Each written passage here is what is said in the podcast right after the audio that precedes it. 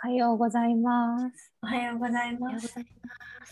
また朝がやってきましたね。やってきました。うん。あの、ちょっとまだアッキーが寝てるみたいだからさ、2階にみんなでさ、起こしに行こうよ。あ、そうだね。久しぶりになんか2階に行く気がする。あそうだね。にゲストを。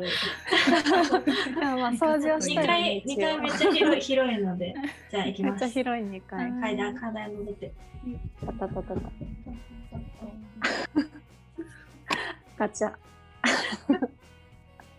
アッキーおはよう。朝だよ。さっきおはよう。おはよう、おはよう、あおはよう。すごい、ね2階いいよね。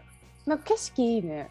あ本当あそう本当何見えた、山、山と森が見えるよ。お山と森見えた？向こう東は海見えるしう、んベランダもいいね。場所だな。結構広いベランダ。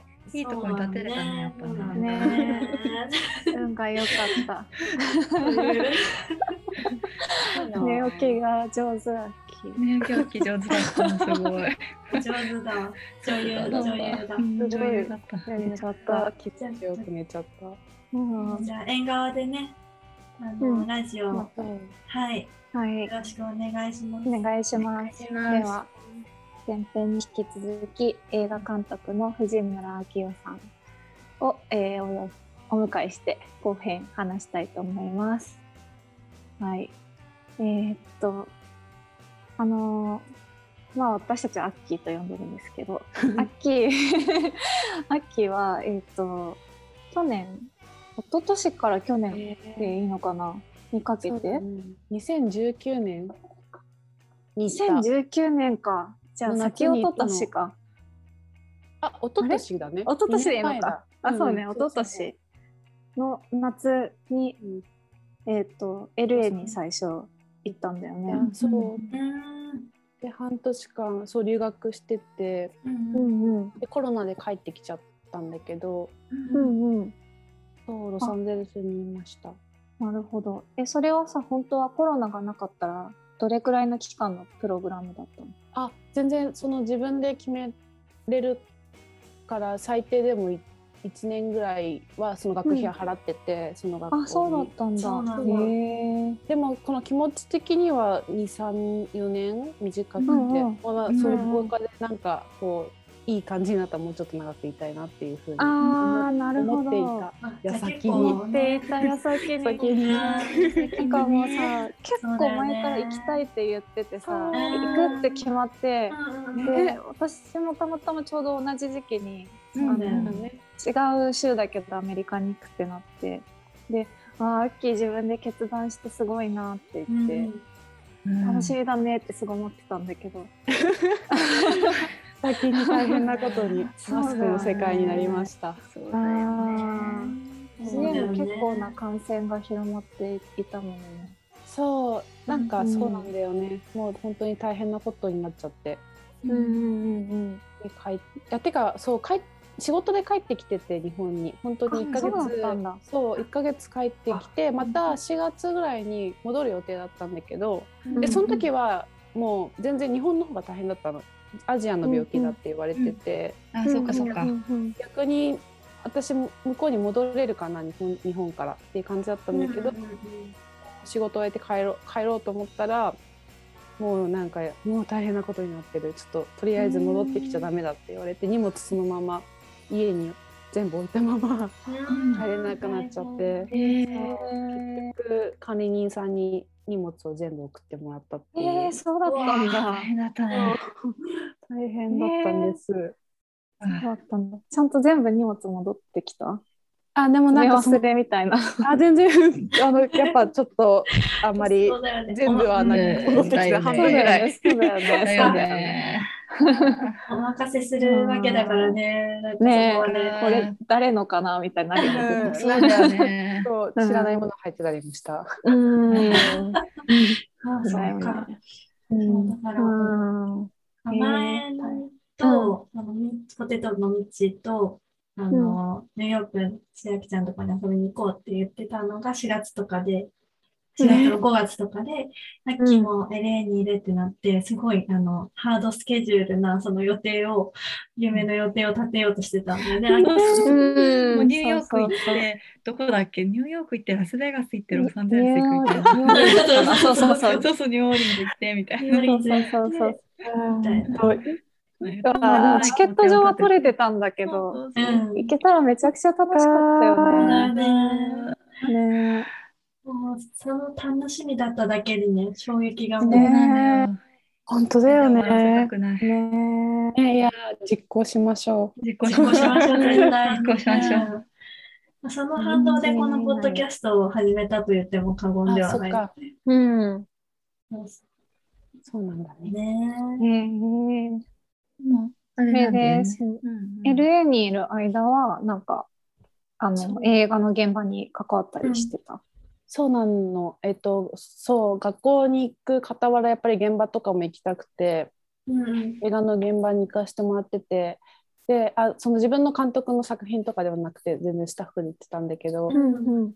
私、日本でも助監督とかを結構やってて、何年間か。すごいでやっぱりその日本の現場とアメリカの現場の違いにびっくりしたというか、へえ。うんすごい。日本の現場も楽しかったんだけどやっぱりこうすごい体育会系？なんかもう上司が帰らない、帰ら帰らないと仕事が終わっても帰れないみたいなとか、そうなんだ、映画そこも。はそうなんだね。あ、でも厳厳しい世界なんだろうなと思って。普通よりすごいかもしれないね。うん。もしかしたら。そうかもしれない、なんかお昼ご飯も上司が上の先輩が食べる前にご飯食べてたらちょっとなんか言われるとか。うんへえ。とかなんだろう結構こうあそう怒号もなんか怒な怒鳴り声みたいな本当に「お前何やってんだ!」みたいなのが飛び交ってるような、まあまあ、現場によるんでしょいい現場あ、もはいはいはい。そういう現場もあってもう本当にもう何時間二十何時間ずつ撮影するとかもあったし、うんうんうんきついよね、本当に。そう働いてたからなんかまあどういう感じなのかなと思って 行ってみたら、うんうん。本当本当なんかすごいなんだろうすごいみんな映画に対しての本当に愛でやってるというかなんかみんな称え合ってるの、なんかうん。うんなんかちょっとまあその日本の現場でやってたようなことをずっとなんか細かくこうやってたら「あきよもう本当に君は気が利くね。グッドラックあグッグッジョブ」みたいな。うん。すごい。なんか当たり前のことやってても 褒めてくれるみたいな,、なんかみんながみんなこう「いいねいいね」ってこう褒めながら。うわあ、いいいいな、その。活気、ねそういう環境いいよね。ね、盛り上げていくみたいな。ああそう。本当自分の仕事しかしないのもびっくりしたなんか。それはそれでいいんだけど、うんの仕事をもう全うするみたいな。であと別に仕事なかったらずっと漫画読んでるみたいな。漫画読んでるとか、うなんかびっくりしたのがその撮影終わってもう結構夜でもう帰ろうよ。もう本当すぐ撤収しようよっていううん。感じだったんだけど私は。もうなんかみんなスタッフが集まって、今日の NG シーンを見ながら笑ってるみたいな。やっぱりあるんだ、それ。楽しい。それ楽しそう。えこれなんでみんな待ってるのって聞いたら「いやうんなんかただただ今日のなんか映像を見てるだけだよ」みたいななんかそのバスなんか帰りの便とかを待ってるのかなと思ったら、うんうんただただその今日の自分たちの仕事を称え合う会をしてて撮影現場で。へそれはすごいあなんかいいなってすごいなんかすごいいいいい現場だなっていうふうに思った。うんうんうんうん。うんそうだね。なんか、グッジョブね、グッジョブもっと言っていか、いきたいなって。行きそうだね。グッジョブ言ってこう。言ってこうって思った。グッジョブ。言ってこうってうん思った思ったいいよねいいよね。グッジョブ。ね、うまい具合にそう日本のいいとことね、アメリカのいいところねがね、そうね取れればいいん。だけどね。うん。そそうだね。もちろん日本の現場もすごいいいところいっぱいあるし、うんうんうんだけどなんかうんびっくりしたそのすごいこうみんなでやるぞみたいな感じがすごい良かったな。へえ。称えるなんかさアメリカの人たちってすごい褒めてくれない、うん、すぐ褒めてくれる。何でも褒めてくれるよね。ね、うんなんかさ、うんちょっとなんかなんだろう美容区の T シャツとか着てたらさ、うん。人全然知らないお兄さんとかおばはいさんがはいはい、わか美容区。最高だよみたいな、うん。わかるわかる。話しかけられるよね、結構。最高みたいな、へうん。面白い。よね。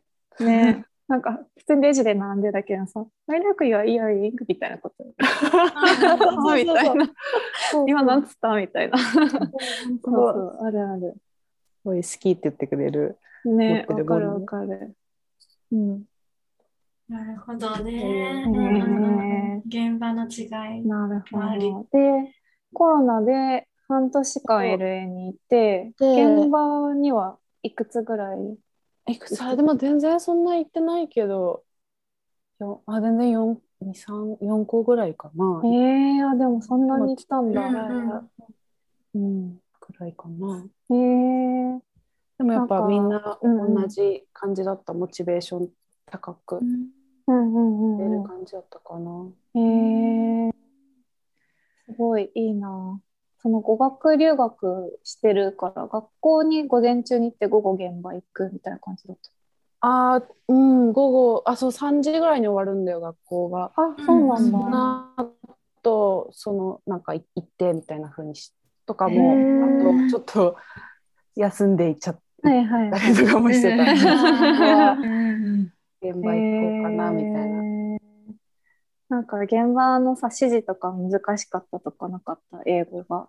あでもなんかそんなにすごい、ま、その中心で回す役割とかをしてないからああ、なんかそのプロデューサーンみたいな。ーそうなんて言えばいいんだろう、うん。そう外外回りその中核というよりかは、なんだろう。プロデューサーのアシスタントみたいなうん感じだったから、うん全然全然大丈夫だったかも。へえ、そうわなんだ。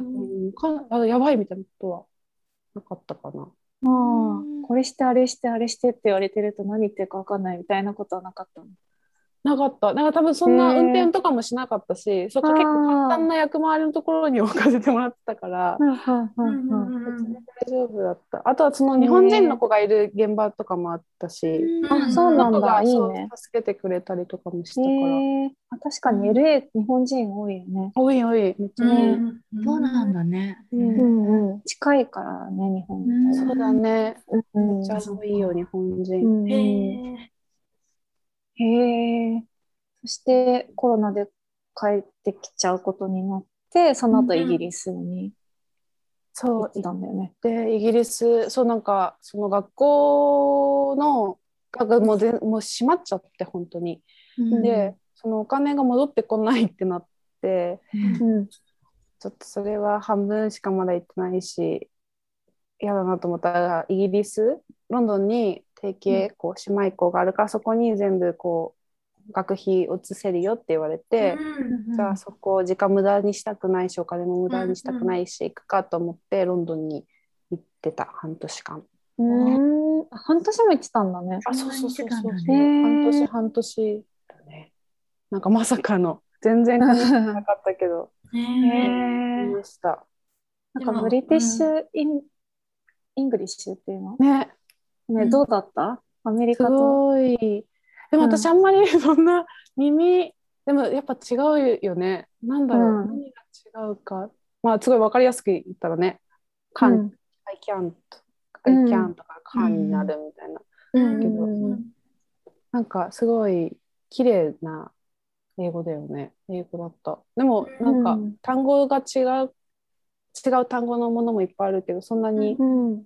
苦労とかはしなかった。へえかなうんすごい、うん。もうそんな、まさかそんなに言っていたとは、このコロナ禍に、実は。ね。知らなかったけど、確かに。そうやって外国でちゃんと言葉もやりながら、でも映画の勉強もして、本当へに。ー邁進してるね。いやいやいや。ねうん。1年間ね、あとあ、いや、毎日英英語にいる、に触れる環境にいたら結構上手になるっていうかなんか、ね、きっとできるようになって。なんかその自分の想像では1年もいたらもうなんかネイティブぐらいになるんじゃないかみたいな。それは確かに難しいんだよね、実は。そうそんぐらいの感覚で言ってたけどそんなやっぱ難しいよね。ねネイティブぐらいに。ね、多分ね、うん、8年とか7そうそう。年ぐらいな8なんだよね年ぐらいきっとそうそうそう。っていうよね。そう。なんだね。まあ、ね。そう。まあでもなんか耳は聞けるようになったし喋れるようにちょっとはなったけど。いいね。えー、いいね。へね、ーすごい。うんロンドンはもうコロナの世界だったから、うんうん。か。結構もう大変なあ行った時は結構収まってたんだけど、うん。ちょっと23ヶ月したら結構やばくなっちゃってロックダウンしちゃって、うん。結構大変な時期も過ごしてたけど、ロンドンでも映画の現場に行かせてもらって、コロナのロックダウン下でもすごいあのちゃんと現場が動いててうん。なんかびっくりしたのが、えっと絶対その現場に入る前にスタッフ全員 PCR 検査をして毎日。現場にひ2人23人ぐらいナースその PCR 検査をする人担当の人が毎日いてそういう部屋があって、へそこでこう PCR 検査させてコーヒーが出てきて待ってるみたいな、うんうんうんで23時間して結果出たらいけるみたいな感じで。へー。すごいお金あるなって。でそのある時多分200150人ぐらいかななんかエキストラが出るみたいなシーンだったんだけど、うんそのエキストラもちゃんと100200ぐらいのエキストラもちゃんと PCR 検査をして、ー全員陽性だって分かったら現場に送り込むみたいな。へーえーすごい。なんかすごい徹底してる。うん。うんうんうんなと思った。うんやっぱイギリスとか早かったもんね、ロックダウンとかそういういろんな。そうか。ねそうね。に比べたら全然そういう動きがね。うん、ワクチンとかもだと思う戻ってきてるって聞くよね。うん。ニュースとか見てると。マスクね、もうしてないよね。なんかそのお店入るときはまだしてるみたいだけど、うん。歩いてる人とかはもう全然してない。うん。うん。うん。か。うん。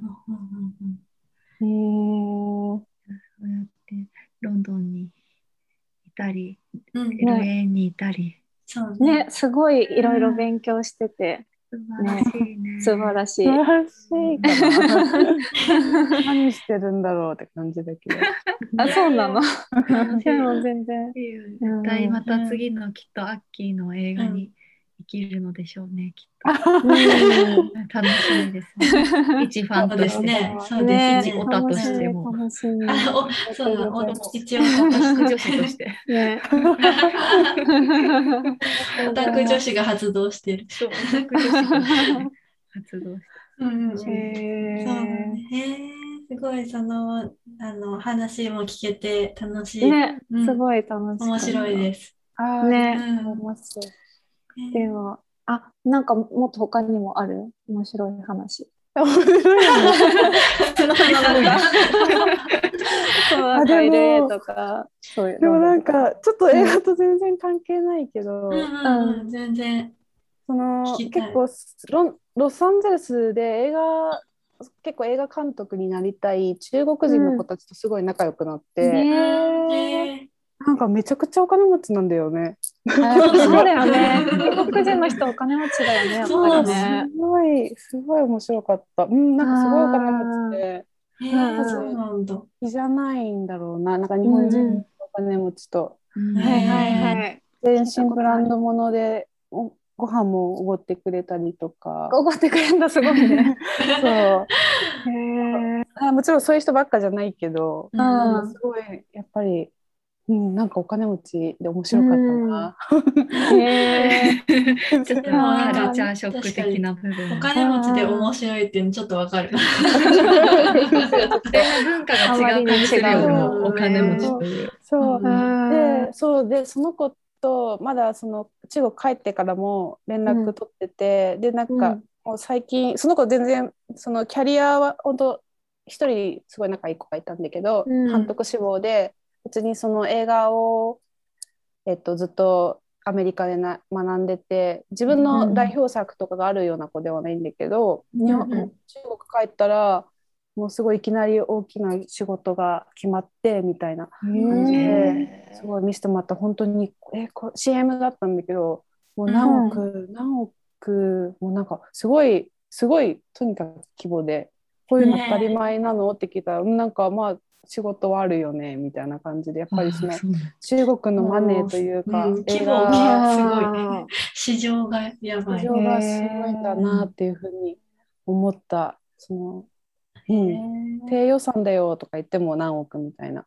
話で、すごいね。でかいね。ねアメリカも中国もでかいね。うん。いや、私も聞いたことある中国のお金持ちの話。こニューヨークでも。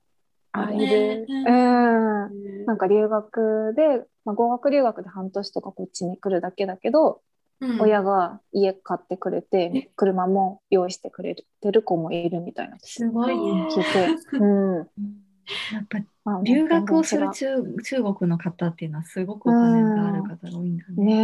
ね知らない。うん。あとなんか全然中国じゃないけどサウジアラビアのこと話しててなんかペットの話になって、おーもしやこれは。ペット何飼ってるみたいな金魚飼ってるよみたいな私は答えうんて、うんうん向こうはなんかラクダ100頭飼ってるよペ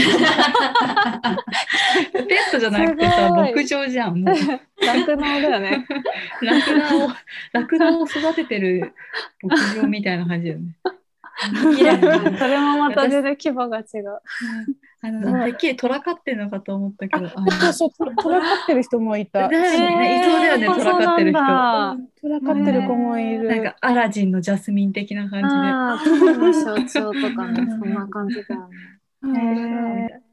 面白かった。そういうね。日本で会えないよねなかなか。トラが飼ってる子確か。にとかラクダはまずいないだろう。うん、いないとう面白い出会いをしたよ。楽しそう。うんだね楽しそう。すごい。ね楽しそう。なるほど。では、そろそろ最近のコーナーに行きますかね。あ、。最最近近ののコーナー。は最近のコーナーって面白い。はーい。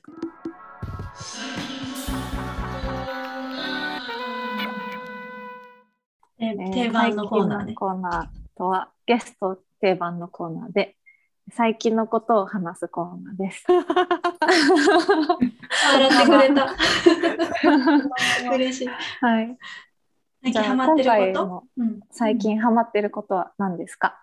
えすごくあのミーハーで恥ずかしいんだけど、うんそのコロコロナになってからすごい韓国カルチャーにすごいハマってまずそー。のドラマ、うん。ドラマ「愛の不時着とイテウォンクラス」なんだけど、はいはいはいあそっからね。うんうんそうみんな見てたじゃん。もうすごい、うんそっからこう韓国のドラマとかを見るようになってで、今それがちょっとなんだろうアイアイアイドルの方に行き着いてその、韓国ってなんか結構オーディション番組。が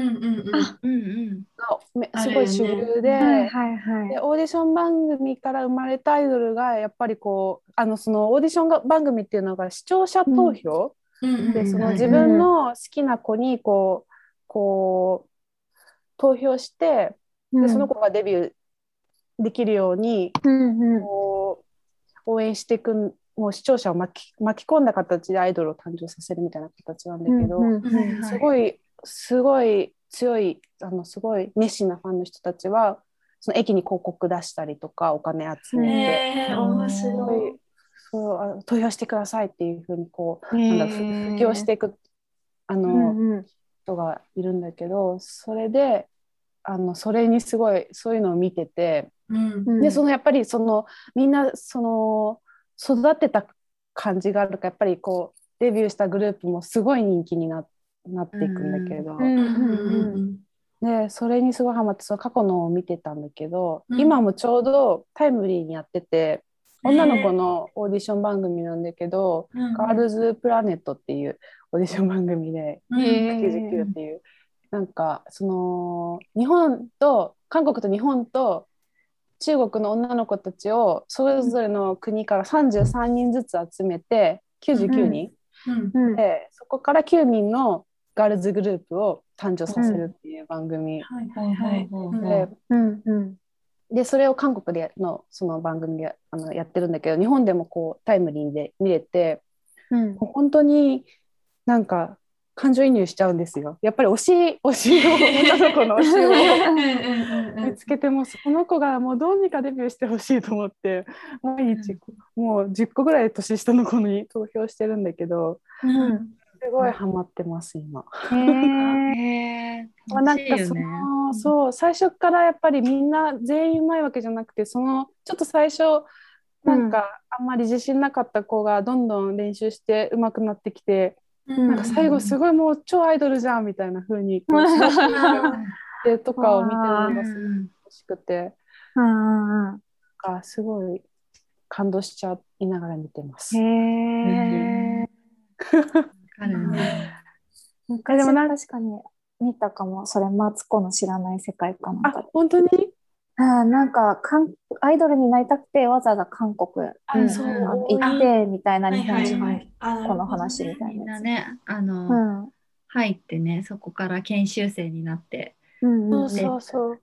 オーディション受けるみたいな。うんでもなんかそういうのって日本なんかさ日本でさみんなアサヤンって覚えてる？アサヤンああ、覚えてる。モームスアサヤンモームスだね。はいはいはい。そうそうそれをすごい見ててすごい好きだったからさ、そういうなんだろうオーディション番組への素養があるというかはいはい。なんかこうハロプロで育ったの？そうそうそうそううんやっぱハロプロで育ってるからアイドル、うん女の子たちのアイドルへのなんか愛みたいなのがまた今うん復活してきて、すごいなんか懐かしい気分で見てる。ねうんあーでも楽しい。いよね。楽しいよね。うん私も去年すごい、まあ、20だから日本だけど、まあ20か彼女たちも韓国のでずっとさそのもうオーディションの時からずっと見てるからやっぱりさ、うん。なんかこの子は昔こうだったんだみたいなさ誰っていう感じなんだけど どこの親戚の方ですかって感じの気持ちでもう応援してくからうまいなって思った。もうあの、うん。オーディション番組。それで自分が応援してる子が選ばれるかどうかっていうのをすごい楽しみにしてさドキドキしてみてデビューして、あこんな感じになったとか言ってやっていくってななんかやっぱ応援するって楽しいよねっていう。そううん。そう私もに20の20プロ見ててさ、うんうん。なんかそのその主催の方がその韓国のすごい大きい事務所の一番上の j y パークさんっていう方なんだけど、うんだからその、うんハロプロでいうツンクさんみたいな人で、そのさなんか言う言うこととかもすごいいいんだよね。なんかそのへー今 j 回 y パークのは名言みたいのあったよね。あるすごいあるよねなんか励まされちゃうのなんか。あ 今回は落ちちゃったけどでも一人一人はちゃんとその才能があってちゃんと光ってるから、うんもう大丈夫だよみたいなそういうこといいね、いいね。なんかすごいいいことを毎回言ってくれてへえ。すごい J.I. パークさんって感じで見てた。ーへー あ、そっち側もあるんだね。そうそっちが そうそうそういう楽しみ方もある。励まされるっていう楽しみ方もある。へそうそうなんだね。うんちゃん、ちゃんとそっか、20とかも、アッキーとユーコは応援してたんだ。私ちゃんとなんかか確かにゆゆうこ言ってたよね。もうずっとそれを楽しみにもうあのなんかやることなかったから 朝起きて掃除とかしてそれを応援するっていうのが午前中のルーティンみたいな。そうだったんだ。へ そうー去年ね知らなかった去年の仕事をしてなかった時期があったからね。でもそそっかじゃあ今アッキーは韓国アイドルに いるということで。ハマっているはい。ちなみに最近のおすすめ音楽なんかもありますか？あそれも 韓国のアイドルじゃないんだけど、うんうんなんか、そうなんかコロナになってからすごい日本の音楽をなんか聞くのにすごい疲れちゃってなんかすごい歌詞とかなんか考えちゃうから、その英語の曲とか、その全然でも音楽聴きたかったからなんか全然違う言葉の曲を聴こうと思って、うん。でなんか私兵庫ってあの韓国のバンドがすごい好きで。その人から派生してあのすごい好きなあのアーティストさんを見つけてその人に最近ハマってるんだけど、ブラックスカート、スカートっていううん。韓国のソロソロのうん。ソロのアーティストさんなんだけど、へえなんか最近9月ぐらいにまた日本デビューするのかな、へえニュースを見てまた最近聴き始めてるんだけどすごい好きでよく聴いてる、なんだろう音楽的には私はまあ音楽わかんないからあれなんだけどすごいでもすごいギターポップなサウンドうんうんがあったりとか、うん。シューゲーザーとかチルウェーブっぽいサウンドもあったりとかして、うん。うん私がすごい好きな曲はちょっとシューゲーザーっぽい曲で、うんうんへえちなみに何という曲？えっと、 Everything、Everything、Everything。今、Spotify で見つけました。あ見つけた本当に多分じゃあ、もし、あれでできたら、ね。ねこれちょっと今回初めてやるからうまくできるかわかんないけどああ、ぜひ最後にねそうですねうんうんうんちょっと Spotify をご利用の方は、はい。はいお聞きください。できたらね。うん。ぜひうんうんください。甘えのみんなも。はい、聞いてみます。ありがとまた新しいものが知れました。うねうね。ん。いいねこういうのうんうんまあこんな感じでしょうかねはい。はい いやー楽しかったですね楽しかった。あっという間だったね。ねうんすごいたくさん喋っちゃったけど。いやいやそれは それがありがたく、うんうんね、おうん話をお聞きしたかった回なのでうん。ありがとうございます。いや、ありがとうございますあり。がとうございます。ありがとうございました。なんか話しそびれたこととかはないですかあね。ないです。ちょっと最後にうんこのお家を探検してから、ルームツアーしてから帰ります。あぜひぜひ、あの、まだうん私たちも知らない部屋があるかもしれない。開けてないところあそうそう、いっぱいあるかもしれない。広いんだ。そうね。うんあありがとうございました。楽しかったです。うん。あはい。お知らせは大丈夫かねお知らせは。あそう、特にないんですけど、特に。あの映画を、あ、そう、見えを張るが Amazon うんプライムであるので、ぜひ見てください。あと、はいはい。はい。私ももう一回見たいと思います。はい。はいみんなで目を張るあを。とはあれかな、はあ秋情報はどどちらでキャッチすればいいのかな？あ、そう、私でもなんかあー最近全然 SNS を更新してないんだけど、んうんうんああるよね、ツイッで多ター。分何かあったらツイッターにすると思うんですけど、そちらを見ていただければ。でもはい全然してないや、更新。じゃあ、秋のツイッターも。はい。はい。概要欄に貼ってもいいですかね、リンクを。あー、全然、全然お願いします。じゃあ、貼らせていただきます。はい、ありがとうございます。ありがとうございます。じゃあ、えー、皆さん、アマプラで映画を見ましょう。今家にいるしね。ということで、えー今回は映画監督の藤村明夫さんをお招きしてお話ししました。あちょっとお腹鳴っちゃったけど聞こえたかな？大丈夫。聞こえてない、大丈夫。